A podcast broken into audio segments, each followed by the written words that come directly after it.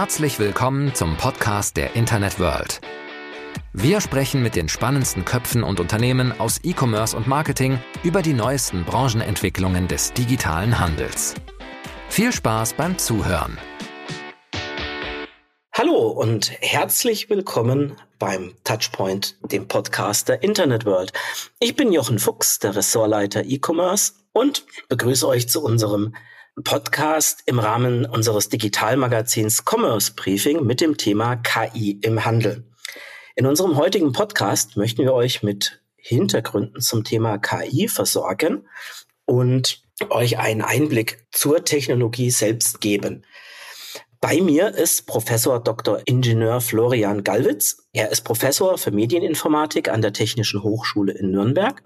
Seine fachlichen Schwerpunkte sind Mustererkennung, Bildverarbeitung, Spracherkennung und Deep Learning. Ja, herzlich willkommen. Schön, dass Sie die Zeit für uns haben. Ja, schönen guten Morgen. Hallo. Ich bin heute Morgen auf dem Weg zum Bäcker an Turing hängen geblieben.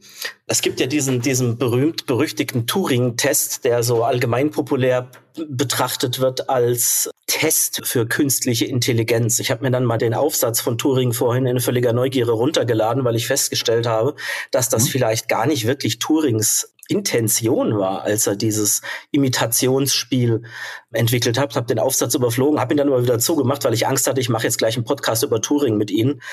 Mhm. Der war nämlich hochspannend, der, der Aufsatz.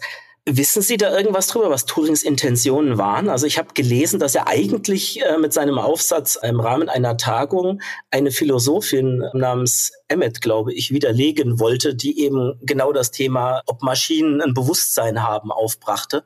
Und ihm ging es ja mehr darum, dass Maschinen quasi den Menschen imitieren.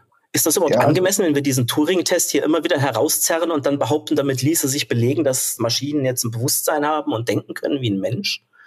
Ich bin jetzt kein Experte für Turing, aber er wird meistens so verstanden oder ich verstehe ihn auch so, dass er durch diesen Test eben, oder es ist ja eigentlich kein Test, er hat ja nicht wirklich einen Test definiert mit klaren Kriterien, aber seine, seine, die, seine Aussage ist im Prinzip, wenn wir nicht mehr unterscheiden können, ob das Ding Intelligenz imitiert oder ob es wirklich intelligent ist, dann ist das, dann ist es das Gleiche. Also es, es macht keinen, für ihn keinen Sinn zu fragen, ob das Ding wirklich intelligent ist oder nicht. Also in dem Moment, wo wir es nicht mehr unterscheiden können, ist das für ihn eine, ein Kriterium, dass, dass das System intelligent ist. Okay, das bringt mich auch genau zu meiner ersten Frage, nämlich ob das Thema künstliche Intelligenz, ob der Begriff für dieses Thema, ob der wirklich angemessen ist für den Stand der Technologie, den wir haben, oder ob er vielleicht uns generell auf eine falsche Fährte führt. Ja, also der, ich habe den Begriff immer gemieden. Also ich habe auch in meinem Profil und so und auch in meiner Lehre verwende ich den Begriff äußerst ungern, weil er eben aus wissenschaftlicher Sicht das Problem hat, dass man ihn gar nicht vernünftig definieren kann. Also Wissenschaftler haben ja immer gerne Begriffe, die man definieren kann und die eine klare Bedeutung haben. Bei Intelligenz ist es eher so, dass das so ein intuitives Gefühl dafür ist, eine bestimmte Art von Verhalten, die wir als intelligent begreifen. Alle Versuche, das hart zu definieren, die gehen eigentlich nach hinten los. Also es gibt zum Beispiel den Ansatz zu sagen, naja, das ist ein System, was irgendwie Informationen aus seiner Umwelt aufnimmt und darauf reagiert. Aber das ist der Heizungsthermostat auch. Den würden wir intuitiv nicht als intelligentes System begreifen. Modernere Definitionen gehen eher in die Richtung, dass es so ein System, was die Zukunft in einem gewissen Maße voraussehen kann und davon abhängig Entscheidungen treffen kann. Das ist eher so ein bisschen das intuitiv zutreffendere oder was mit der, die Definition, die mit meiner Intuition besser übereinstimmt. Also man hat irgendwie ein internes Modell für die Welt und man kann voraussehen, was passieren wird, wenn ich etwas tue oder wenn ich etwas nicht tue. Und ich entscheide mich dann für diejenige Zukunft, die in irgendeinem Sinne Sinne optimal ist, also zum Beispiel die, die Wahrscheinlichkeit erhöht, dass ich weiterlebe. Ja.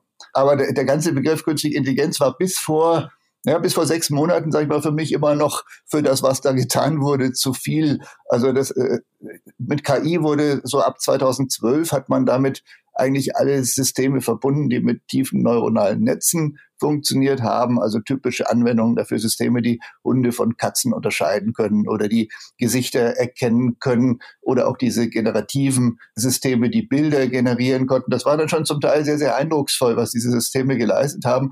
Aber es hatte mit diesem intuitiven Intelligenzverständnis wenig zu tun, also im Sinne von Zukunft voraussagen, Entscheidungen treffen. Das hat da immer noch komplett gefehlt. Und jetzt, also noch 2019 habe ich mal einen Artikel geschrieben für die, für die Wired. Da habe ich also auch argumentiert, dass wir eigentlich kein System heute haben, das diesen Begriff aus meiner Sicht verdient.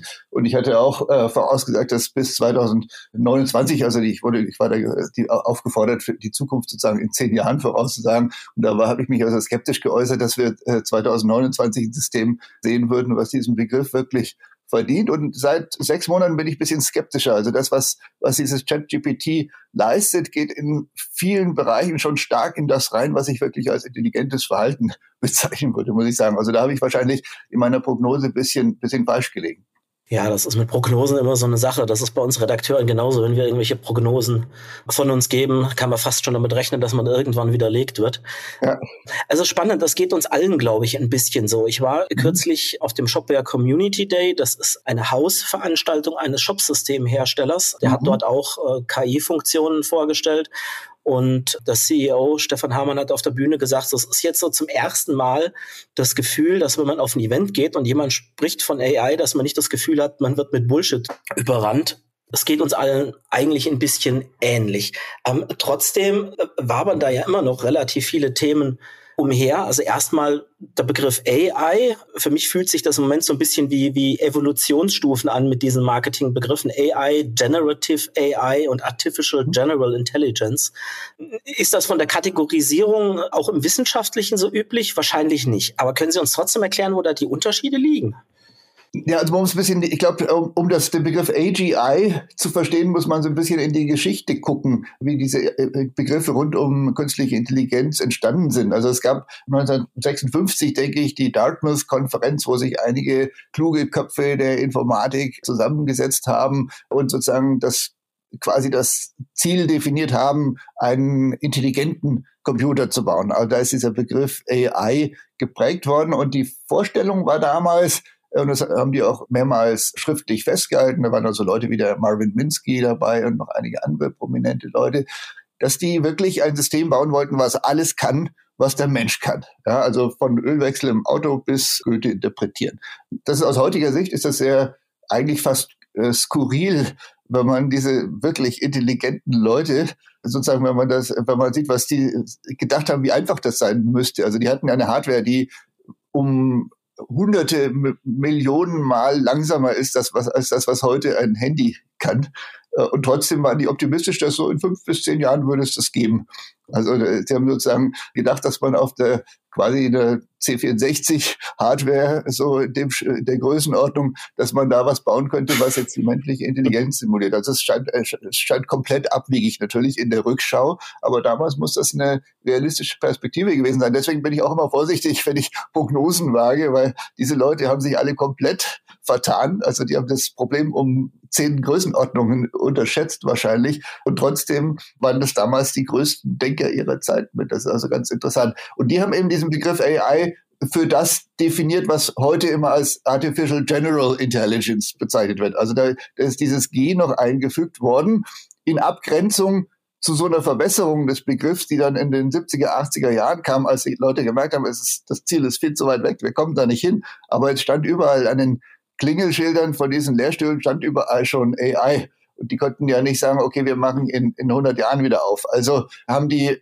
sich auf kleine Spezialprobleme beschränkt, also zum Beispiel Schachspielen oder solche Sachen und haben das dann als AI bezeichnet, was natürlich nicht die, der ursprüngliche Sinn war. Das, da kam dann dieser Begriff der schwachen KI auf. Also das, dieser Begriff AI wurde dann für sehr schmale Probleme verwendet, die man irgendwie als Intelligenzleistung noch begreifen würde, wie eben Schachspielen oder vielleicht so medizinische Expertensysteme, wo die irgendwelche, anhand irgendwelcher Regeln irgendwelche Diagnosen getroffen haben. Und jetzt mit im, seit 2011, 2012 rum haben jetzt eben diese künstlichen neuronalen Netze einen gewaltigen Aufschwung genommen, unter anderem bedingt dadurch, dass die Hardware jetzt eben so schnell ist, wie sie ist. Und man konnte plötzlich mit diesen künstlich neuronalen Netzen wirklich beeindruckende Dinge machen. Und in dem Zusammenhang ist jetzt eben dieser Begriff AI wieder sehr populär geworden für dieses ganze Zeug wie automatische Bildgenerierung und Hunde und Katzen unterscheiden und Objekte erkennen und vielleicht Fahrzeuge auf der Straße erkennen und solche Dinge. Das ist dann jetzt alles als AI bezeichnet worden. Also AI ist fast so ein Synonym geworden für Deep Learning, künstliche neuronale Netze.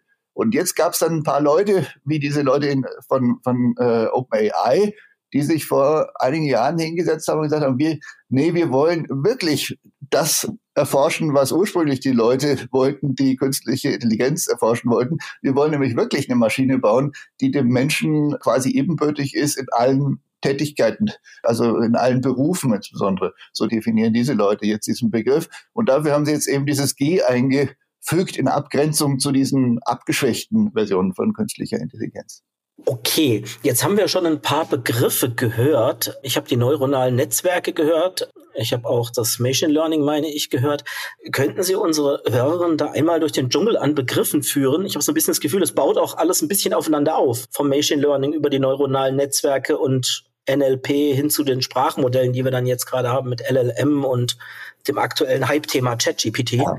Also es sind, es sind natürlich äh, Begriffe, die alle irgendwie zusammenhängen. Also fangen wir mal mit dem, mit dem einfachsten an und das ist die Idee des Machine Learning, äh, wo ich also eine Maschine dazu bringe, also einen Computer, irgendwelche Entscheidungen zu treffen, irgendwelche Dinge zu tun, aber nicht dadurch, dass ich einfach Regeln rein programmiere, wie das so klassische Softwareentwicklung ist. Also wenn dies der Fall ist, dann mach das, wenn dies der Fall ist, mach jenes. Das funktioniert eben für viele Probleme wie Lohnsteuererklärungen machen oder so funktioniert das ganz gut. Aber es funktioniert eben nicht gut für viele Probleme der realen Welt, also zum Beispiel einen Hund von einer Katze zu unterscheiden, das ist eben wahnsinnig schwierig, da Regeln aufzustellen, anhand derer ich ein Bild von einem Hund von einem Bild von einer Katze unterscheiden kann. Weil die haben alle irgendwie ein Fell und das hat noch ganz unterschiedliche Muster. Und wie genau will ich das beschreiben? Da kann ich irgendwie mit der Form der Ohren anfangen, dann gibt's aber wieder äh, Katzen mit schlappen Ohren und Hunde mit schlappen Ohren. Dann wird es wird verdammt schwierig. Und für Probleme von dieser Komplexität zeigt es sich eben, dass man da mit maschinellem Lernen arbeiten muss. Das heißt, man hat Datensätze, letztlich ein Verzeichnis mit Bildern von Hunden und ein Verzeichnis mit Bildern von Katzen und dann drückt man irgendeinen Knopf und dieses maschinelle Lernverfahren lernt dann eine Entscheidung zu treffen. Und es gibt eine ganze Reihe von solchen maschinellen Lernverfahren. Die einfachsten gehen schon auf die 50er Jahre zurück. Und übrigens die künstlichen neuronalen Netze gehen auch schon auf die 40er, 50er Jahre zurück. Bloß seit ungefähr zehn Jahren haben diese künstlichen neuronalen Netze eben in diesem Bereich des maschinellen Lernens sich als die mit Abstand leistungsfähigsten Verfahren herausgestellt. Das heißt, künstliche neuronale Netze sind ein maschinelles Lernverfahren, aber eins, das sehr, sehr erfolgreich ist, wenn man sehr, sehr komplexe Daten hat, sehr, sehr komplexe Probleme hat, wie zum Beispiel jetzt Hunde von Katzen zu unterscheiden. Da wären wir jetzt also bei dem Machine Learning und neuronalen Netzen. Da gibt es den Begriff des Deep Learnings. Der ist sozusagen für diese neue Erfolgsphase der künstlichen neuronalen Netze, die ja auch schon viele Jahrzehnte alt sind. Da ist das jetzt quasi ein Synonym für neuronale Netze. Mit Deep ist an der Stelle einfach nur gemeint, dass diese neuronalen Netze ziemlich tief sind im Sinne von, dass sie viele Schichten haben, viele Knoten eben viel, viel größer sind als die neuronalen Netze, die man bis dahin verwenden konnte. Genau, was fehlt noch? Ich hatte noch verwendet das, das NLP, Natural Language Processing, also die Verarbeitung von Sprache in Computern. Das ist ein Gebiet, wo man auch schon lange dran arbeitet, wo es immer sehr gegensätzliche Herangehensweisen gab. Also es gab immer so die Fraktion, prominentes Beispiel ist der Noam Chomsky, der politisch sehr aktiv und auch umstritten immer ist. Aber der hat eben sehr, sehr stark äh, der, aus linguistischer Sicht immer die Idee geprägt, naja, Sprache ist irgendwas, was tief im Menschen verdrahtet ist, schon von der Evolution angelegt und was durch Regeln beschrieben werden muss. Also wir, äh, es gibt irgendwelche grammatikalischen Regeln, die tief in uns angelegt sind und wenn man diese Regeln kennt, dann können regelbasierte Computer können dann den, die Essenz und den Inhalt von sprachlichen Äußerungen entschlüsseln. Das hat sich aber als großer Unsinn herausgestellt, muss man eigentlich so offen sagen, denn alle Systeme, die Sprache verarbeiten, die wirklich funktionieren heutzutage, basieren eben auf Statistik und Statistik ist wieder maschinelles Lernen. Also man sammelt einfach große Mengen Daten für Übersetzungsanwendungen, war so bis von vor kurzem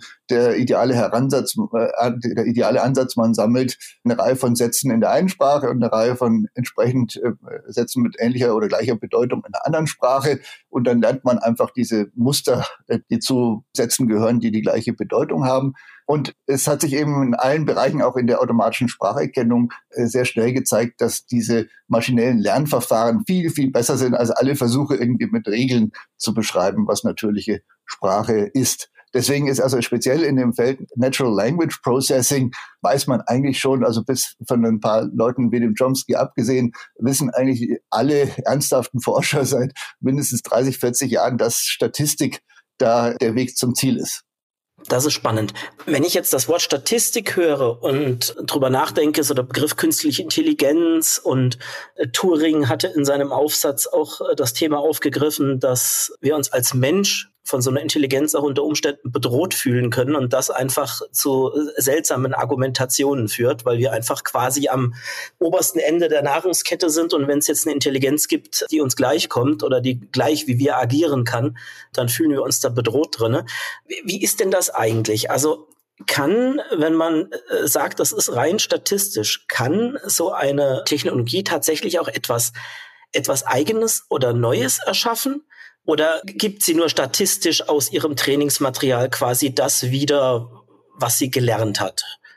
Ja, das ist äh, der, eigentlich der, der springende und entscheidende Punkt, wo sich im Moment noch auch die Fachleute noch nicht hundertprozentig einig sind. Also es gibt die auch in der Presse bei uns sehr, sehr stark verbreitete These von ein paar Wissenschaftlerinnen und Wissenschaftlern, die ein Paper geschrieben haben, wo sie dieses Chat-GPT als stochastischen Papagei bezeichnet haben. Ein Papagei ist ja nun ein Tier, das kann zwar sprechen, aber wir trauen dem nicht zu, irgendwie wirklich zu verstehen, was er sagt.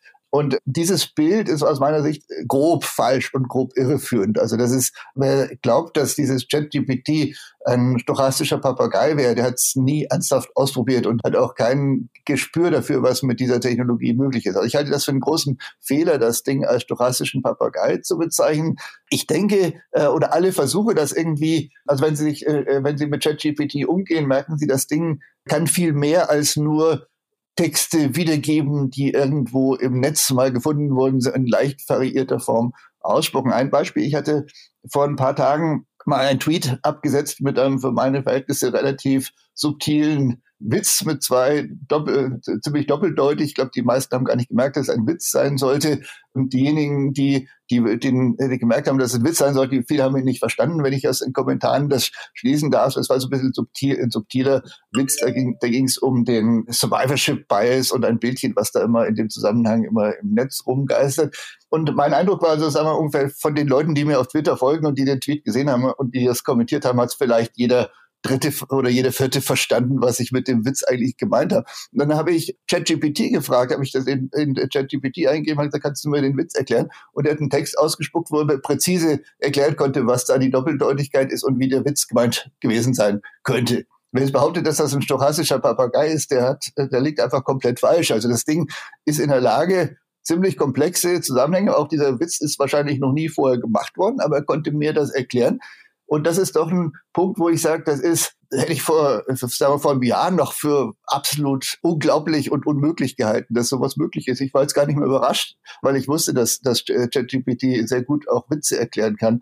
Also ich tendiere dazu zu sagen, das Ding versteht schon, was man sagt. Bei Verstehen, da schreien natürlich die Kantianer auf, die die, die äh, sozusagen die, die viel Verstehen ist ja irgendwie mit dem inneren Erleben verbunden und wenn man will dann inneres Erleben noch haben und man will möglichst noch eine Willensfreiheit und so haben, um überhaupt was verstehen zu können. Das Ding hat natürlich offensichtlich keine Willensfreiheit und es stellt sich natürlich die Frage, ob wir eine haben. Ob das Ding ein inneres Erleben hat, äh, würde ich im Moment auch noch nicht davon ausgehen. Da gibt es auch unterschiedliche Meinungen dazu. Aber es versteht auf jeden Fall eigentlich alles, was man eingibt, in dem Sinne, dass es in der Weise drauf reagiert, wie man das vorgegeben hat. Also ich kann dem Ding zum Beispiel auch sagen, wir spielen jetzt mal Schach, aber wir ändern die Regeln ein bisschen. Spielen wir mal so, dass die Bauern im ersten Zug nur einen äh, Schritt gehen dürfen statt zwei.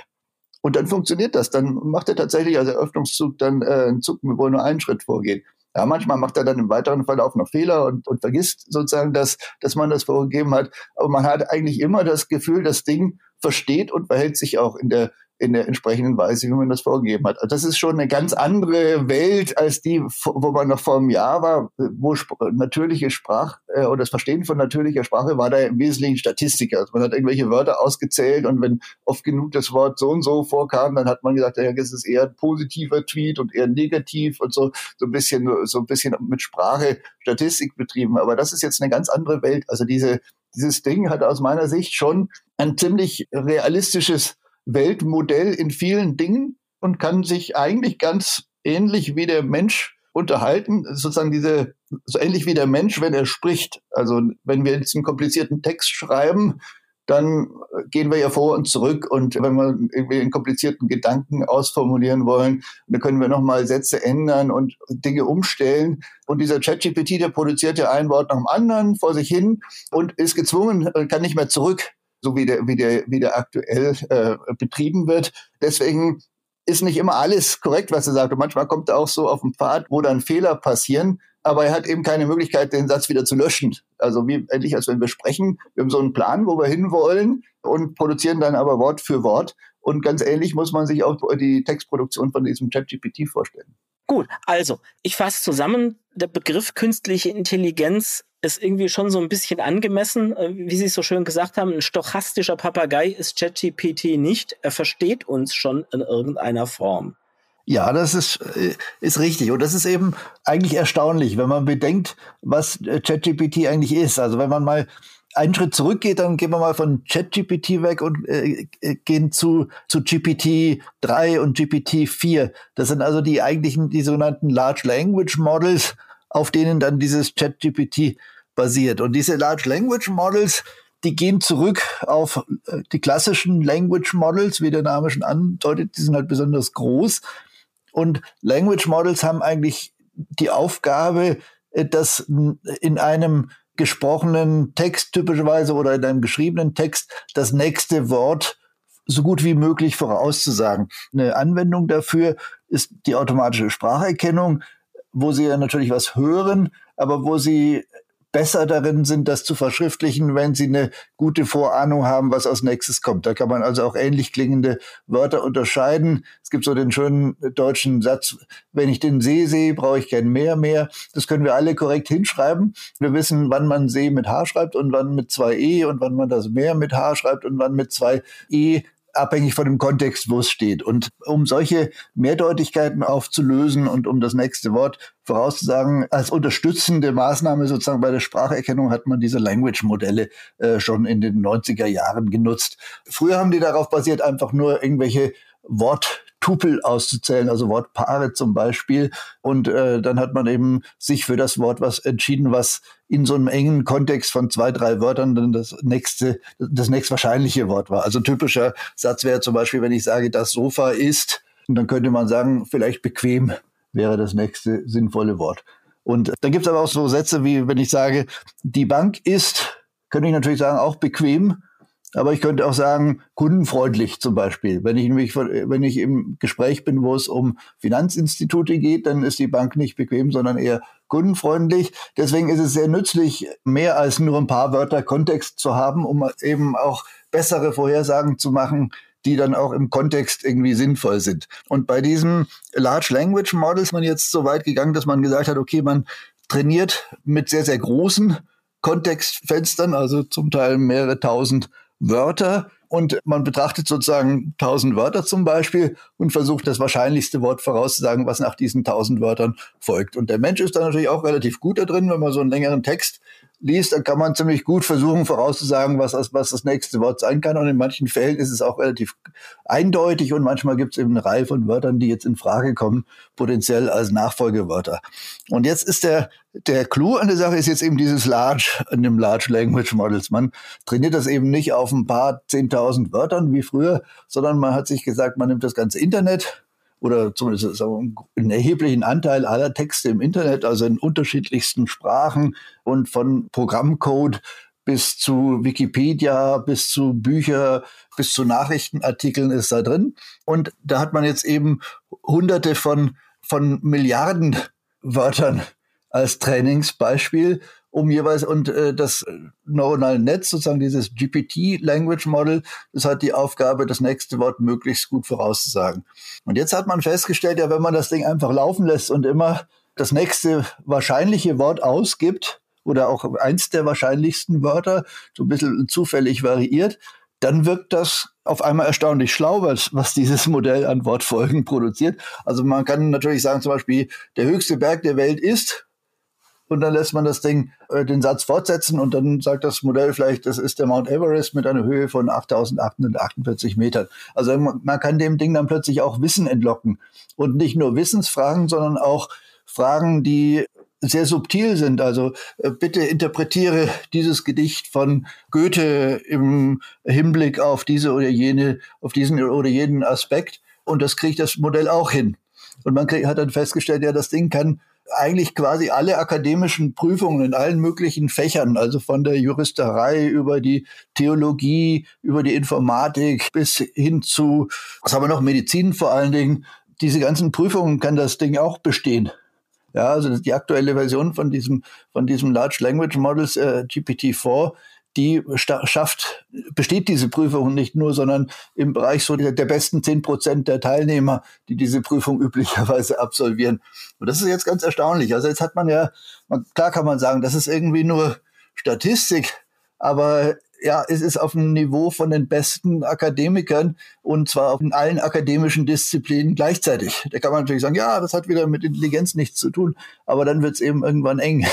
also das ist die, das ist das, was man so neudeutsch so schön als Emergenz bezeichnet. Und da gibt es eben, da ist auch noch nicht ganz klar, inwieweit da wirklich vollkommen neue Dinge entstehen oder wie, wie weit es einfach dadurch erklärbar ist, dass das Ding riesige Mengen an Text verarbeitet hat und vielleicht auch schon viele von diesen Fragen in ähnlicher Form schon mal im Internet gesehen hat. Aber mein Gefühl ist schon, dass das Ding relativ nah dran ist, wirklich sich quasi bei solchen textbasierten Aufgaben so zu verhalten wie ein Mensch. Das ist ziemlich, ziemlich spannend. Jetzt habe ich kurz gehört, dass Sie das Wort trainieren verwendet mhm. haben, also dass diese, dieses ChatGPT eben trainiert wird mit, ich sag mal, allen Texten, die im, im Netz zu finden waren. Ja. Wenn ich mir das jetzt so vorstelle, ich meine, wir Menschen trainieren in Anführungszeichen ja uns, uns selbst auch. Wir, wir lernen, ja. wir lesen das und geben das dann nachher, was wir gelesen haben, was wir erfahren haben im Laufe unseres Studiums, dann eben an diesen an diese Tests weiter, beispielsweise, die wir da haben. Das heißt, wir machen im Prinzip das, dasselbe in, in, in Anführungszeichen. Und auch wenn jetzt ein, ein Maler oder ein Künstler ein Bild malt, wenn ich jetzt den, den Textbereich verlasse und mir so Dinger wie Midjourney oder sowas angucke und sage, hey, aufgrund der schönen Sonnenuntergänge, die ich im Laufe meines Lebens gesehen habe, male ich jetzt eben einen, einen Sonnenuntergang, und dann kommt man dann zu so einer spannenden Frage, die dann ja auch den rechtlichen Rahmen berührt, wenn man über die Schöpfungshöhe von etwas nachdenkt. Also wohl auf philosophischer Basis ist das, was was ChatGPT oder Midjourney bauen, ist das eine Eigenschöpfung? Also erreicht das auch die Schöpfungshöhe, die man quasi vom, vom Mensch erwartet? Ja, das ist so der Gedanke, der sich da bei mir im Hinterkopf abspielt. Also so quasi, ob das Training, dass das eine KI bekommt, mit den Erfahrungen sammeln, dass wir als Mensch hinter uns haben im Laufe unseres Lebens, vergleichbar ist in irgendeiner Form. Ja, also ich denke, es ist sehr stark vergleichbar. Also gerade wenn es jetzt mal um Sprache alleine geht, ähm, natürlich äh, tra trainiert man Sprache dadurch, dass man liest und dadurch, dass man mit anderen Leuten spricht. Also insbesondere das Lesen ist wahrscheinlich sehr wichtig. Deswegen äh, raten wir unseren Kindern ja immer viele Bücher zu lesen, weil man dann eben bestimmte Formulierungen und auch ein tieferes Verständnis für Sprache erlangt, wenn man mehr gelesen hat. Also wenn man in seinem ganzen Leben zwei Bücher gelesen hat, ist es eben schwierig mit manchen subtilen Formulierungen und mit manchen bisschen, bisschen gehobeneren Sprachstil. Und da ist natürlich jetzt sowas wie ChatGPT, also beziehungsweise das Basismodell, auf dem es basiert, also dieses GPT-4 im Moment, so wahnsinnig überlegen, weil es einfach alles gelesen hat. Also nicht nur das ganze Internet, sondern auch hundert, äh, hunderttausende von Büchern in allen möglichen Sprachen. Man kann natürlich sagen, okay, das Ergebnis ist, immer noch im Bereich, äh, was die Leistungsfähigkeit angeht, ist ungefähr im Bereich von Menschen. Dafür hat es viel, viel mehr Daten verarbeiten müssen. Also das menschliche Gehirn scheint erheblich effizienter noch zu sein, darin sprachliches Wissen aufzubauen, weil man eben nicht 100.000 Bücher lesen muss, um vernünftig sprechen zu können. Aber dadurch, dass es eben den Vorteil hat, so wahnsinnig viele Daten verarbeitet zu haben, muss das Modell vielleicht auch gar nicht so effizient sein wie das menschliche Gehirn und das Ergebnis ist eben trotzdem vergleichbar. Ja. Sie hatten schon kurz das Wort emergent verwendet manchmal hat man so das Gefühl, dass die KI auch für die Forscher manchmal eine kleine Blackbox sein kann. Da gibt ja den Begriff äh, der sogenannten emergenten Eigenschaften. Man hat da jetzt in den Medien auch immer mal wieder was davon gelesen. Googles Bart soll ja beispielsweise eigenständig Bengalisch gelernt haben und Facebook hat zwei KIs namens Bob und Alice miteinander kommunizieren lassen, die dann plötzlich eine eigene Sprache oder ein eigenes Sprachmuster auf Basis der englischen Sprache entwickelt haben. Mhm. Das klingt für den Laien ja, also auf der der einen Seite faszinierend, auf der anderen Seite aber auch ein bisschen erschreckend, weil es dann ja so wirkt, als würden die da unkontrolliert vor sich hin arbeiten, die KIs. Ja, also die, die beiden Beispiele muss man mal getrennt behandeln. Also dieses Bob und Alice, das war ja schon vor sechs Jahren, sechs, sieben Jahren oder so das ist, glaube ich, von den Medien ein bisschen, ein bisschen überhyped worden. Also was da genau passiert ist, ist, wenn man da im Detail reinguckt, es gibt so Transkripte von diesen Dialogen. Also von der Anschauung her würde ich sagen, das ist einfach komplett aus dem Ruder gelaufen. Diese Modelle sollten irgendwie sich selbst optimieren und am Ende haben die nur noch zufälliges, zufälligen Nonsens ausgespuckt. Also ob da, ob die beiden Bots wirklich sinnvoll kommuniziert haben, ist so ein bisschen fragwürdig. Aber die, dieses Bengalische ist auch ein bisschen von den Medien oder wahrscheinlich, ich glaube, das war auch mehr oder weniger ein Kommunikations Problem. Natürlich hat dieses Modell Bengalisch gesehen, weil es gibt natürlich eine Menge bengalischen Text auch im Internet, den das Modell gelernt hat. Die emergente Eigenschaft ist nicht so sehr, dass das Ding Bengalisch gelernt hat, äh, was eine relativ seltene Sprache natürlich ist im Verhältnis zu den anderen Sprachen, also wie Deutsch und Englisch und äh, Spanisch und so, die im Internet natürlich viel häufiger sind, vor allen Dingen Englisch. Aber es ist natürlich im Internet aufgetreten, sonst hätte das Ding ja kein Bengalisch lernen können, wenn es nicht schon Bengalisch gelesen hätte. Interessant ist eher, dass diese Modelle in der Lage sind zu übersetzen. Und zwar ganz ausdrücklich, ohne dass man das gelernt hat. Also die sowas wie Deep L oder wie ähm, Google Translate, die sind ja auf Paaren von Sätzen trainiert, die in, jeweils in unterschiedlichen Sprachen vorliegen und da kann man das natürlich systematisch lernen. Aber dieses GPT-Modelle, die haben ja nur gelernt, das nächste Wort im Internet vorauszusagen, sonst nichts. Das ist das einzige Kriterium, worauf die trainiert sind. Und trotzdem können die übersetzen. Also ich kann sagen, schreib mir mal diesen Satz auf Englisch hin und dann schreibt er mir den auf Englisch hin. Und das kann er eben auch auf, sogar auf Bengalisch, obwohl es von Bengalisch relativ wenig Material gab. Also das ist sozusagen der erstaunliche Kniff daran. Und das ist eine, das, was man eben als Emergenz bezeichnet. Also ich habe dem Ding nicht beigebracht, übersetzen zu können, es kann es aber irgendwie trotzdem. Und ich habe dem Ding nicht beigebracht, Schach spielen zu können, es kann es aber irgendwie trotzdem. Ja, warum kann das Schach spielen? Naja, weil es im Internet einmal Texte darüber gibt, wie das Schachspiel funktioniert, aber wahrscheinlich noch viel wichtiger, es gibt ziemlich viele Transkripte von Schachpartien also E2, E4 äh, und dann äh, E5 und so die und so, einfach so in dieser typischen Schachnotation. Und dann hat das Modell, dadurch, dass es sozusagen das Ziel hat, möglichst gut den, jeweils das jeweils nächste Wort oder die nächste das nächste Wortfragment muss man vielleicht eher sagen, das sind sogenannte Tokens vorauszusagen. Und da sind diese Schach typischen Schachzüge eben auch einzelne Tokens. Und um so einen Schachzug vorauszusagen, ist es natürlich gut, wenn man Schach spielen kann. Also äh, die Emergenz besteht jetzt darin, dass das Ding Schachspielen gelernt hat, um möglichst gut im Internet das nächste Token voraussagen zu können. Das ist sozusagen das, das ganz Verblüffende. Und dann, äh, es hat eben auch gelernt, wie Shakespeare typischerweise dichtet. Also was hat Shakespeare für einen Wortschatz? Wie reimt er? Welche, welches Versmaß nimmt er? Und damit kann man dann eben äh, sich zum Beispiel zu beliebigen Themen ein Gedicht im Shakespeare-Stil schreiben lassen. Also besonders auf Englisch funktioniert das gut. Ähm, auf Deutsch ist es, äh, ist es Dichten meistens ein bisschen enttäuschend, da tut er sich ein bisschen schwerer mit dem Reimen. Das liegt vor allen Dingen daran, dass es wahnsinnig viel mehr englische Daten im Netz gibt als deutsche. Okay, das Modell interpretiert also das, das Wissen, das ihm in Form von Text zur Verfügung gestellt wurde und zieht daraus, ich sage jetzt mal Schlussfolgerungen in Anführungszeichen. Aber das hört sich für mich ja noch alles so an, als würde es quasi auf Basis des Wissens geschehen, das man ihm zum Training zur Verfügung gestellt hat.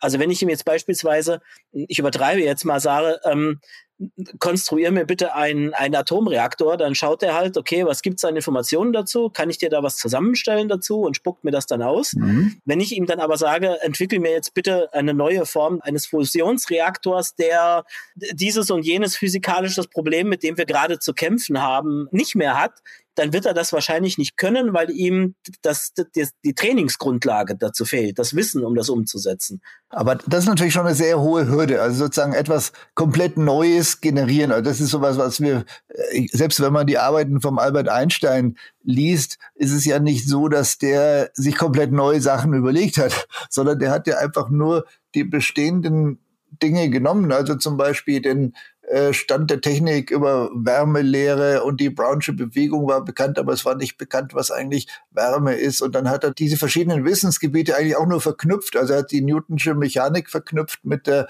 der Brownschen Bewegung und hat dann erkannt, dass er diese Temperatur eigentlich die Bewegung von den Teilchen ist. Also selbst sowas, so eine große Innovation oder auch die Relativitätstheorie, die spezielle, da hat er sich auch mit Problem beschäftigt, also was vorher schon bekannt war und hat das verknüpft und hat darüber gedacht, wie lösen wir das Problem mit der Lichtgeschwindigkeit und dann hat er diese Hypothese aufgestellt, naja, die könnte konstant sein und alles andere entwickelt sich dann daraus.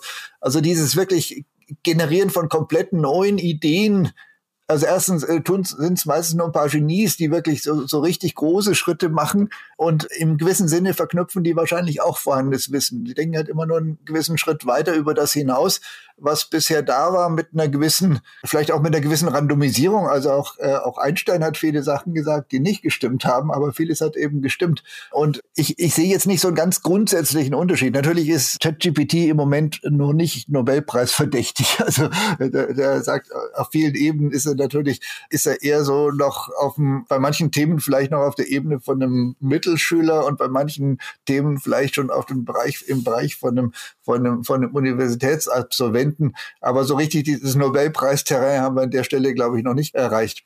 Aber was ich interessant finde, ist, dass diese Modelle eben es ist eben nicht nur ein Weiterspinnen von vorhandenen Sätzen, sondern man kann eben schon auch nachweisen, dass diese Modelle intern ein Abbild der Welt schaffen, also sogenannte Weltmodelle. Es gibt da ein schönes, ein schönes Paper, da hat jemand auch ein großes Sprachmodell trainiert, aber nicht auf Sprache, sondern nur auf Transkripten von Spielen und zwar nicht auf, von Schachspielen, sondern von Othello heißt das Spiel. Das ist auf Deutsch äh, so wie Reversi. Also da hat man so äh, Steine und äh, muss die, wenn man eingekästelt wird von zwei gegnerischen Steinen, kann der also die Steine umdrehen und dadurch, am Ende hat man gewonnen, wenn man am meisten in der Farbe jeweils hat. Und es ist auch so ein Spiel, was bisschen komplexer ist als Tic-Tac-Toe, aber lange nicht so kompliziert wie Schach.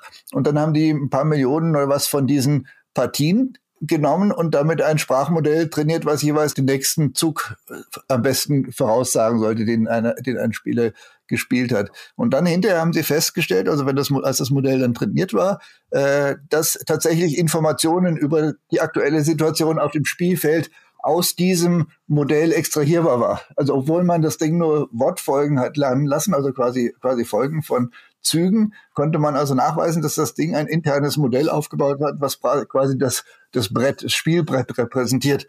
Und das ist eben schon ein entscheidender Punkt. Also diese Modelle, die sagen eben, sind eben keine stochastischen Papageien, die jetzt sozusagen nur Wortfolgen produzieren, sondern die nutzen, die bauen sich Wissen über die Welt auf, vermutlich in einer gar nicht so viel anderen Form, wie die Menschen das tun. Das ist meine, mein Eindruck. Okay, das ist spannend. Man fragt sich aber natürlich, wenn diese Modelle so vieles so tun können, wie wir Menschen es tun, was für Auswirkungen das zukünftig für uns, für uns haben wird oder welche Auswirkungen das zukünftig vor allen Dingen auch natürlich auf die Arbeitswelt haben wird.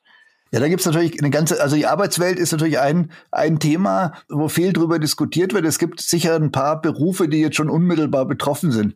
Also sowas wie übersetzen, Texte übersetzen für Geld ist kein Zukunftsberuf mehr. Also das kann wirklich ChatGPT in vielen Fällen sehr viel besser noch als Google Translate. Und äh, das ist, hat sicher keine Zukunft. Was auch wenig Zukunft hat oder gar keine Zukunft sind sicher Berufe so im die zum Beispiel Webseiten mit Text füllen, also so Copywriter, also Leute, die irgendwelche Produkte äh, betexten, Kataloge betexten, Webseiten betexten, irgendwie, äh, ohne dass da jetzt ein großer künstlerischer Anspruch dahinter ist. Sowas geht alles vollautomatisch inzwischen. Also wenn man da ein paar Stichworte gibt und einen Text generieren lässt, dann dann kann man das äh, vielleicht nicht immer ganz so gut, wie das jetzt ein, ein professioneller Schreiberling an dieser Stelle gemacht hätte, aber eben so gut, dass der Preisunterschied zwischen Null und dem bisherigen Stundengehalt so groß ist, dass man im Zweifel wahrscheinlich auch bereit ist, kleinere Schwächen in Kauf zu nehmen. Also es gab jetzt vor, vorgestern oder was einen Artikel in der Washington Post, wo ein paar inzwischen arbeitslose Leute, die diesen Beruf ausgeübt haben, darüber erzählt haben, dass sie eben jetzt quasi ersetzt wurden durch einen Automaten. Die Frage ist, wie weit das geht. Also zum Beispiel die als Informatiker habe ich natürlich immer geglaubt, ja, das, was wir Informatiker machen, also Programme schreiben, abstrakte Probleme analysieren und in Code umsetzen und in komplizierte Software umsetzen, das, wir sind als allerletztes dran, äh, automatisiert zu werden. Aber da ist eben auch inzwischen so die Überraschung recht groß in der Branche. ChatGPT ist ziemlich gut da drin, zu programmieren. Also man kann wirklich sagen, schreib mal ein Programm, was die ersten 375 Primzahlen nimmt, in umgekehrter Reihenfolge sortiert und wieder ausgibt. Irgendwie sowas in der Art. Das kann ich als einen Satz hinschreiben und äh, äh, oft kriegt man schon ein funktionierendes Programm, was da rausfällt. Ja, und manchmal funktioniert das Programm nicht so ganz. Da muss man noch nachbessern. Hey, ich habe doch gesagt, die ersten 365, nicht die ersten 137. Ach ja, richtig. Entschuldigung, hier ist das Programm, was die ersten 365 ausgibt. Und dann, wenn man noch zwei, dreimal nachjustiert, dann hat man sehr oft ein funktionierendes Programm. Also das deutet darauf hin, dass also auch die klassischen Programmierjobs in dem Sinne automatisierbar sind. Und die für die Informatiker konkret sehe ich eher die Hoffnung, naja, die müssen sich auf noch höhere Abstraktionsniveaus begeben, so wie äh, früher haben wir mal Maschinensprache programmieren müssen, dann gab es höhere Programmiersprachen und vielleicht ist der Trend, dass äh, eine ganze Menge von dem, was wir in Zukunft machen werden, tatsächlich immer dann mit natürlicher Sprache beschreibbar ist. Und da ist natürlich die Frage, wo ist dann der, wir müssen natürlich irgendeinen Vorteil haben gegenüber einem Laien, der das auch vielleicht hinbekommt. Schreib mir mal eine Webseite, die das und das beinhaltet. Könnte ja auch ein Laie sagen. Also da könnte ich mir vorstellen, ist auch zum Beispiel der Beruf des Informatikers bisschen bedroht. An, zumindest müssen sich die Leute Gedanken machen, die eher so wenig kreativ einfache Funktionen einfach umgesetzt haben. Vieles, was man früher gerne ins Ausland ausgelagert hat, so nach Indien und gesagt, okay, dieses Problem kann ich schon beschreiben, da gebe ich jetzt nach Indien den äh, Auftrag, diese Software zu entwickeln. Sowas kann man wahrscheinlich mit ChatGPT und Nachfolgemodellen sehr gut automatisieren. Ja, also wenn ich das so ein bisschen interpretiere, besteht auf der einen Seite die Möglichkeit, dass wir vielleicht mehr Schaffenskraft entwickeln, wenn ich das jetzt mal generalisiere. Mhm. Äh, wenn Sie mhm. jetzt gerade den Informatiker hervorgehoben haben, der gesagt hat, hey, jetzt müssen wir uns weiterentwickeln, müssen mit höheren Abstraktionsmodellen arbeiten, mit reiner Programmiersprache zu arbeiten, ist nichts mehr, wo wir noch irgendwas hervorbringen können, etwas Neues. Ja. Wäre dann ja die Möglichkeit, dass sich das in allen Feldern, in denen künstliche Intelligenz und Automatisierung äh, voranschreitet, dass da überall die Herausforderung oder vielleicht auch das Glück sich entwickelt, äh, dass man dort kreativere Leistungen hervorbringen kann. Die andere Seite der Medaille ist natürlich, dass diejenigen, die das jetzt mangels Ausbildung oder mangels persönlicher Lebenssituation eben nicht können oder jetzt gerade zumindest nicht können, von der Entwicklung erstmal abgehängt werden. Ja, das ist natürlich, also man kann jetzt sozusagen die Entwicklung der Menschheitsgeschichte extrapolieren, dann landet man bei eher einem relativ positiven Szenario. Also sozusagen alle Leute, die im 19. Jahrhundert noch äh, über die Felder gelaufen sind und den Flug mit der Hand gehalten haben äh, und den Ochsen gelenkt haben, die werden natürlich in der Form nicht mehr gebraucht. Aber trotzdem ist die Zahl der Arbeitslosen nicht mehr geworden. Also es hat sich bisher immer gezeigt, dass irgendwie neue Tätigkeiten entstanden sind, die es vorher nicht gab. Also zum Beispiel Webseiten befüllen, das gab es im 19. Jahrhundert nicht. Dafür gab es eben Leute, sehr viele Leute, die hart arbeiten mussten auf den Feldern. Nur ist es natürlich nicht garantiert, dass, wenn das bisher immer funktioniert hat, dass auch in einem Szenario, wo sozusagen der der Computer vielleicht bald alle bisherigen Schreibtischtätigkeiten mindestens genauso gut ausüben kann wie der Mensch, nur billiger, ob dann automatisch diese neuen Jobs überhaupt entstehen. Also man, die Hoffnung ist natürlich, dass es so ist, aber ich glaube, garantiert ist es nicht. Also man muss sich unter Umständen schon vielleicht ganz komplexe Umorganisationen der Gesellschaft vorstellen. Also wenn sich tatsächlich herausstellt, dass dieses Ding äh, fast alles kann, was wir können und nur besser, dann muss man natürlich ganz grundsätzlich nachdenken, wie man, wie man das, die Arbeitswelt organisiert. Ja, ich frage mich, ob, ob vielleicht auch eine Möglichkeit wäre, dass eben die Berufe, die jetzt im Moment vielleicht nicht so wahnsinnig gefragt sind, so das Handwerk beispielsweise kämpft mhm. ja auch mit, mit, mit Nachwuchsproblemen, mhm. dass die viel, vielleicht in, in, in Zukunft ein stärkeres Revival erleben könnten. Weil selbst wenn die KI jetzt, keine Ahnung, Stühle baut, wird man halt aus Effizienzgründen wahrscheinlich immer dieselben Stühle bauen. Und wer dann eben Unikat aus Menschenhand haben will, der lässt sich dann vielleicht doch mal wieder einen Stuhl in ferner Zukunft dann von Hand machen, anstatt ihn sich von der Maschine ausspucken zu lassen, wo alles gleich aussieht. Also vielleicht ich, ich denke gerade gerade handwerkliche Berufe im Dienstleistungsbereich, äh, die sind noch sehr sehr weit davon entfernt automatisierbar zu sein. Also wenn ich so zu, zugucke, wie äh, Elektriker arbeiten, was die alles machen oder so, da habe ich äh, wenn man den Stand der Robotik heutzutage sieht, das ist doch eher, eher noch traurig, wie sich diese Roboter mit Mühe und Not bewegen, ohne dass sie umfallen und dass die wirklich gerade die, das, was die menschliche Hand kann, das ist im Moment noch weit jenseits von dem, was irgendein Roboter kann. Also die Handwerksberufe sind im Moment, würde ich sagen, das sind die absolut sichersten. Also da kann man sicher noch ein paar Jahrzehnte rechnen. Also doch, ich würde mit Sicherheit noch 20 Jahre geben, bis es eine Maschine gibt, die im Ansatz das kann, was, was ein durchschnittlicher Handwerker kann, auch unter unbekannten Umgebungen und so. Aber alles, was, was im Moment so am, als Schreibtisch Beruf existiert, wo Mails reinkommen, Mails rausgehen, irgendwelche Excel-Sheets befüllt werden, äh, nach bestimmten Systematiken oder irgendwelche Daten aufbereitet werden, Kundenanfragen beantwortet werden. Das ist alles in dem Bereich, wo, wo wir mit diesen Large Language Models, glaube ich, große Änderungen, Veränderungen sehen werden. Ja, wenn wir über gesellschaftliche Veränderungen sprechen, landen wir früher oder später fast schon unweigerlich, zumindest aus deutscher Sicht beim Thema Regulierung. Brauchen wir für das Thema KI und für den, für den Umgang damit eine Regulierung? Und wenn ja, worauf sollte denn eine solche Regulierungsbehörde achten? Also es begegnen einen Moment da ja auch schon ziemliche Extreme in diesem Meinungsfeld. Also auf der einen Seite beispielsweise hier der Digitalverband ECO, der schon von einem drohenden Innovationsstopp durch die herannahende Regulierung spricht, bis hin zu Elon Musk, der natürlich ein Paradebeispiel für aufmerksam heischende Aussagen ist, äh, der mhm. da gesagt, so künstliche Intelligenz habe insgesamt, wörtliches Zitat, das Potenzial zur Zerstörung Zerstörung der Zivilisation. Ja. Und er sagte dann weiter, die Technologie könne dann letztendlich entscheiden, Menschen auszulöschen. Sind wir jetzt dann auch so weit, dass wir gar nicht mehr von Regulierung sprechen, sondern uns schon mit Asimovs Laws auseinandersetzen müssen?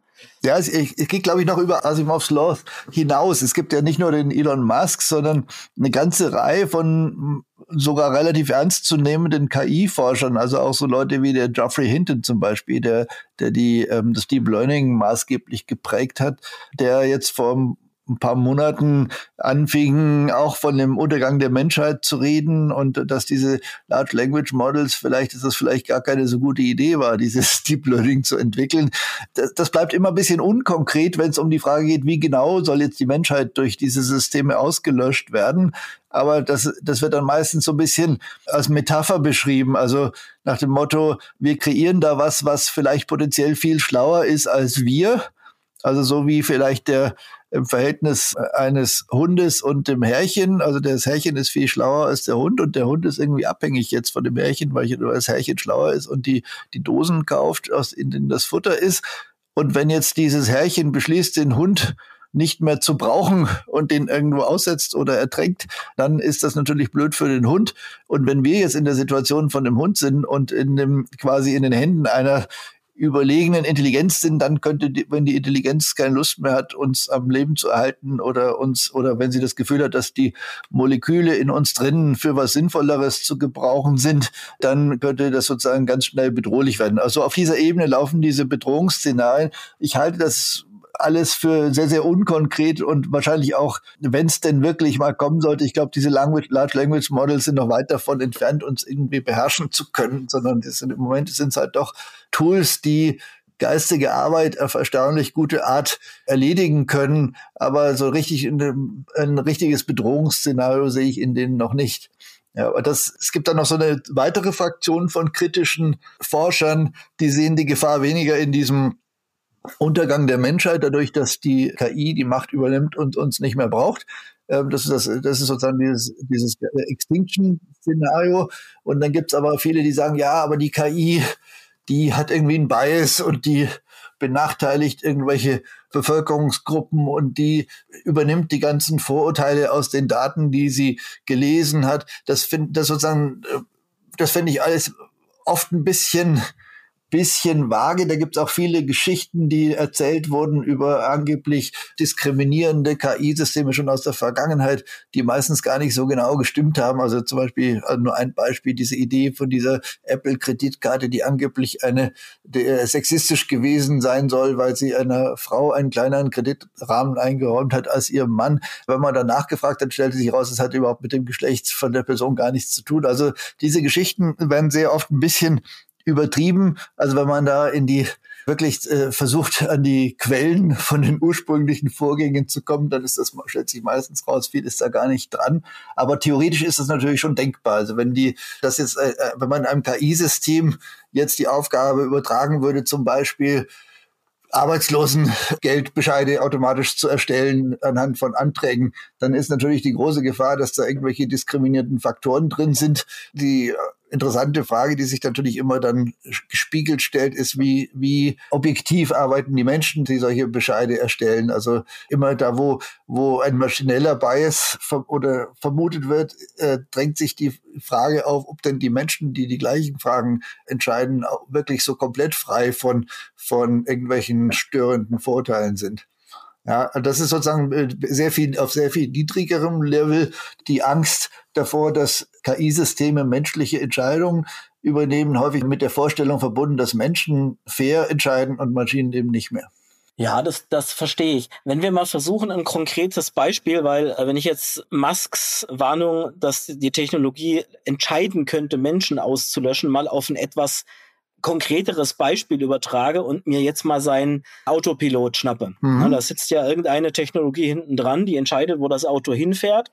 Jetzt gibt's ja in der Philosophie dieses, oh, wie hieß das das? Ich glaube, das Trolley-Experiment, mhm. wo man an so eine Stelle rankommt, wo man quasi sagt, okay, der einzige Weg, um jetzt quasi den Fahrer zu schützen, ist, in eine Menschenmenge hineinzusteuern. Also es gibt quasi keine andere Entscheidungsmöglichkeit mehr. Mhm und äh, sitzt dann quasi da und sagt so, jetzt muss der Autopilot von Tesla beispielsweise entscheiden, schütze ich jetzt meinen Fahrer oder schütze ich jetzt die Menschengruppe, in die ich da reinfahre, weil ich habe keine anderen oder sehe zumindest keine andere Ausweichmöglichkeit gerade. Mhm. Das wäre ja theoretisch eine Situation, die noch irgendwie in naher Zukunft tatsächlich passieren könnte, weil wir haben ja schon Todesfälle gehabt durch, genau, ob die jetzt mittelbar, unmittelbar ja, oder per Zufall irgendwas damit zu tun hatten, aber es waren halt Todesfälle, die in solchen Autos, die von einem Autopilot gesteuert wurden, drin waren. Ob es dann letztendlich doch der Mensch war oder die Umstände, die denjenigen umgebracht haben, sei jetzt mal dahingestellt. Aber es klingt zumindest etwas plausibler, wenn man es so konkret ja, herunterbricht. Ja, Wo, wobei dieses, dieses Trolley äh, und die, dieses Gedankenexperiment äh, sagen zumindest alle, die wirklich mit, mit äh, autonomem Fahren sich beschäftigen, das ist nichts, was in der Praxis relevant ist. Also da muss schon sehr viel äh, schief gelaufen sein vorher, wenn das Auto vor der Entscheidung steht, den eigenen Fahrer umzubringen oder eine Gruppe von Menschen zu überfahren. Also da muss vorher schon, schon irgendwas ganz, ganz falsch gelaufen sein. Also und gerade so, wenn man sich die Teslas anguckt, die treffen ihre Entscheidung Entscheidungen, glaube ich, auf einer viel weniger intellektuellen Ebene. Also die sind, die denken nicht darüber nach, wie viele Leute sie umbringen oder wen sie umbringen, sondern die versuchen irgendwie auf der Straße zu bleiben. Das ist, und wenn das dann schief geht oder wenn eben ein LKW quer steht, den sie nicht sehen, dann ist das eben unter Umständen sehr schädlich. Also da, das ist so, da ist sicher, ich glaube, dieses Trolley-Problem ist ein bisschen überschätzt, weil der, ich glaube auch der Mensch im Zweifel, wenn er, äh, wenn er in eine in Bruchteil einer Sekunde eine Entscheidung treffen muss, ob er nach links oder nach rechts lenkt, weil irgendein Hindernis im Weg ist, wird er auch nicht genau durchkalkulieren, den ethischen und äh, ethische Abwägung treffen, wer links und wer rechts steht und ob die Person links einen Kinderwagen dabei hat und die Person rechts nicht und ob, man, ob er, wen er dann lieber tot fährt, sondern ich glaube, das ist, das läuft auf einer viel, viel niedrigeren Ebene quasi im Rückenmark ab, so eine Entscheidung. Und ich glaube, ja, es könnte sich mal die Frage stellen, bei den Large Language Models hat man den Vorteil, sag ich mal, beim autonomen Fahren und deswegen war ich da auch immer skeptisch und bin immer noch skeptisch, ob das so eine ob man sich so einem Automaten wirklich ausliefern sollte. Also ich würde das beim Stand der Technik nicht, nicht machen, äh, weil diese äh, der Autopilot von Tesla, der muss ständig Entscheidungen treffen, die in beiden Fällen tödlich sein könnten. Also zum Beispiel, wenn Sie auf der Autobahn fahren und auf der Straße ist ein dunkler Strich, dann äh, ist eben die Entscheidung, ob er jetzt voll in die Eisen geht oder nicht. Und wenn es nur der Schatten von einem Baum ist, ist es vielleicht eine schlechte Idee, eine Vollbremsung zu machen und vielleicht führt das zu einem tödlichen Unfall, weil dann die hinten drauf fahren. Ja, und wenn es aber tatsächlich ein Baum ist, der auf der Straße liegt, dann war es eine gute Idee, gebremst zu haben. Also und diese Entscheidungen müssen in Sekundenbruchteilen fallen. Bei den Large Language Models hat man den Vorteil, die produzieren zwar auch manchmal Unsinn, also diese berühmten Halluzinationen, dass sie anfangen, irgendwas zu erzählen, was gar nicht stimmt, aber das kann man häufig noch prüfen. Also zum Beispiel in dem Informatiker-Szenario, wenn ich das Ding Code schreiben lasse und da kommt ein Code raus, der nicht das macht, was ich will oder der, der schon vom Compiler nicht akzeptiert wird, dann sehe ich das ja, dann kann ich das kriege ich eine Fehlermeldung, kann das zurückspielen oder selbst was dran verbessern äh, oder nochmal nachfragen. In dem Fall ist sozusagen der die Gefahr dadurch, dass das System mal auch zwischendurch mal Fehler macht, nicht so gegeben. Und das autonome Fahren ist halt wirklich das äh, mit eines der schwierigsten Szenarien überhaupt, weil man halt wirklich Todesfälle verursacht, so oder so, egal wie man sich entscheidet. Äh, und deswegen ist das sehr, sehr heikel. Okay, das klingt für mich aber auch ein bisschen so, als wäre es dann sinnvoll, den Einsatz solcher Technologien einer Regulierung auszusetzen, damit zumindest irgendeine unabhängige Stelle entscheiden kann, ist das sinnvoll, mhm. dass wir das jetzt schon in Anführungszeichen auf die Menschheit loslassen und das nicht einem rein wirtschaftlichen Kriterium unterworfen ist, dass jemand sagt, na ja, okay, ich weiß zwar, dass das Ding irgendwie seine Fehler hat, aber wir haben da jetzt zehn Jahre dran gesteckt und wenn wir das jetzt nicht raushauen, dann gehen wir damit pleite oder einen Bach runter oder weiß der Geier was und das dann rauswirft. Klingt ja für mich schon so, als wäre es sinnvoll. Ja, da gibt es zwei verschiedene Stoßrichtungen und ich halte die eine eigentlich für sinnvoll und die andere nicht so für sinnvoll. Und die, natürlich wird im Moment die andere verstärkt, verfolgt, also nur in der EU oder vor allen Dingen in der EU. Das ist die Idee, dass man diese Large Language Models an sich reguliert. Und diese Large Language Models sind ja zum Beispiel GPT-3, also das Vorgängermodell von dem aktuellen GPT-4, das hat ja 175 Milliarden Parameter und ist auf ungefähr 100 Milliarden Tokens trainiert, also quasi auf dem ganzen Internet. Und äh, das Training hat wahrscheinlich mehrere Monate gedauert und wahnsinnig viel Strom gekostet. Irgendwie, ich habe es mal ausgerechnet, ein Drittel von dem Stromverbrauch des Oktoberfests ungefähr ist da in das Training von diesem Modell geflossen. Und da in diesem Modell mit diesen 175 Milliarden Parametern irgendwas zu regulieren, ist wahnsinnig schwierig. Also man kann sozusagen jetzt da sozusagen das Modell an sich zu testen, halte ich für fast, komplett abwegig oder das sozusagen das Modell ist jetzt lieb und das Modell ist böse, weil man kann diese diese sogenannten Foundation Models wie jetzt dieses GPT 3, das kann man in alle möglichen verschiedenen Rollen versetzen. Also ich kann dem Ding sagen, es soll sich wie ein Mafiosi verhalten und wie Mafiosi, Mafioso sprechen oder soll sprechen wie ein Philosophieprofessor oder soll sprechen wie ein 16-jähriges Mädchen. Also man kann den ganz unterschiedliche Rollen geben. Man kann dem sagen, fast wie ein Schauspieler. Also der kann, der kann diese Rollen ausfüllen und auch konsequent durchhalten und, äh, und sozusagen dieses Grundmodell, also das ist jetzt so wie ein Schauspieler zu regulieren. Was hat dieser Schauspieler in seinem Leben gelesen? Der muss die und die Bücher gelesen haben. Das bringt ja nichts, wenn ich ihm trotzdem die Aufgabe geben kann, sich wie ein Mafioso zu verhalten. Also das ist, äh, das ist aber so ein bisschen die Idee von der EU im Moment, dass man diese Modelle an sich regulieren könnte. Das halte ich für, für, für nicht sinnvoll. Was sinnvoll ist natürlich in einer konkreten Anwendung. Also in dem Moment, wo jetzt die Bundesanstalt für Arbeit beschließt, die Arbeitslosengeldbescheide vollautomatisch zu erstellen, über Anträge zu entscheiden mit, mit Hilfe von einem KI-System auf der Basis von, von GPT, dann würde ich natürlich schon ähnlich wie beim Technischen Überwachungsverein, was jetzt ein Riesenrad abnimmt, bevor es in Betrieb genommen wird, würde ich natürlich auch gerne sehen, dass das in irgendeiner Form extern geprüft wird. Wie, wie gut ist dieses System darin und hat es nicht irgendwelche Fehler drin, die dann Leute benachteiligen? Okay. Das war ziemlich spannend und auch sehr erhellend. Ich habe eigentlich zum Abschluss nur noch die Frage, wenn wir in die Zukunft blicken, was können wir denn auf dem Feld der künstlichen Intelligenz erwarten? Ist da schon absehbar, was the next big thing ist? Ist Quantencomputing das Thema der Zukunft oder sehen Sie da etwas Spannenderes? Ja, also äh, erstmal ist natürlich eine wahnsinnig schwierige Frage, weil man, wie, wie äh, auch ich schon festgestellt habe, man kann da oft falsch liegen oder die Zeiträume, zumindest mal die Zeiträume sehr falsch einschätzen. Die Entwicklung jetzt hin zu den GPT-Modellen war deutlich schneller, als ich das vorausgesehen habe und als, als, als die allermeisten meiner Kollegen das vorausgesehen haben. Deswegen würde ich da vorsichtig sein. Also mein persönlicher Eindruck ist, dass wir mit diesen neuronalen Netzen, mit diesem Deep Learning auf einem verdammt guten Weg sind, irgendwann sowas zu bauen, was wirklich eine Art menschliches Verhalten hat und was vielleicht sogar Bewusstsein haben könnte. Das ist ja umstritten. Also manche Forscher sagen, man braucht Biologie, um Bewusstsein zu haben. Das geht gar nicht auf dem, auf dem Rechner. Und mein Gefühl ist, dass es eben schon mit dem Rechner geht und äh, dass, dass wir nicht so sozusagen, dass alles, was das Gehirn macht, äh, ist im Prinzip auch berechenbar und damit ist es auch auf Computer ausführbar. Und ich denke, dass diese künstlichen neuronalen Netze ausreichend mächtig sind, um auch irgendwann sowas wie ein Bewusstsein zu entwickeln, ist natürlich eine ethisch wahnsinnig spannende Frage, wenn man so einem Ding irgendwann ein Bewusstsein zugestehen muss. Aber mein Gefühl ist, dass das eine emergente Eigenschaft ist, auch, also auch das Bewusstsein, die dann kommen wird, wenn man das System auf Aufgaben trainiert, wo es günstig ist, ein Bewusstsein zu haben. Also ich glaube, dass das Bewusstsein äh, dazu beiträgt, dass sich Lebewesen vorsichtiger verhalten und mehr auf ihr eigenes Überleben achten und solche Dinge. Und wenn man so ein äh, großes neuronales Netz so trainiert, dass es, dass es günstig wird, ein Bewusstsein zu entwickeln, dann wird das Ding auch irgendwann ein Bewusstsein entwickeln. Meine persönliche Meinung. Manche sagen, man bräuchte dazu irgendwie Quantenphysik, Quantencomputing, was so der, was so eine neue Zweig der Informatik ist, der gerade so in den Kinderschuhen steckt.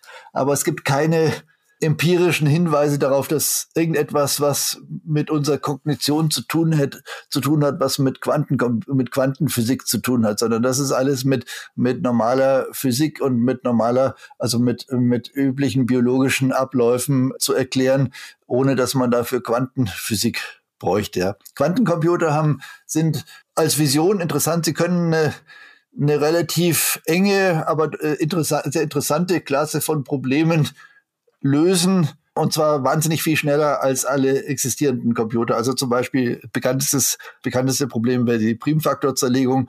Wenn man also einen funktionierenden Quantencomputer hätte, könnte man prima alle bisherigen Passwörter knacken in sehr überschaubarer Zeit.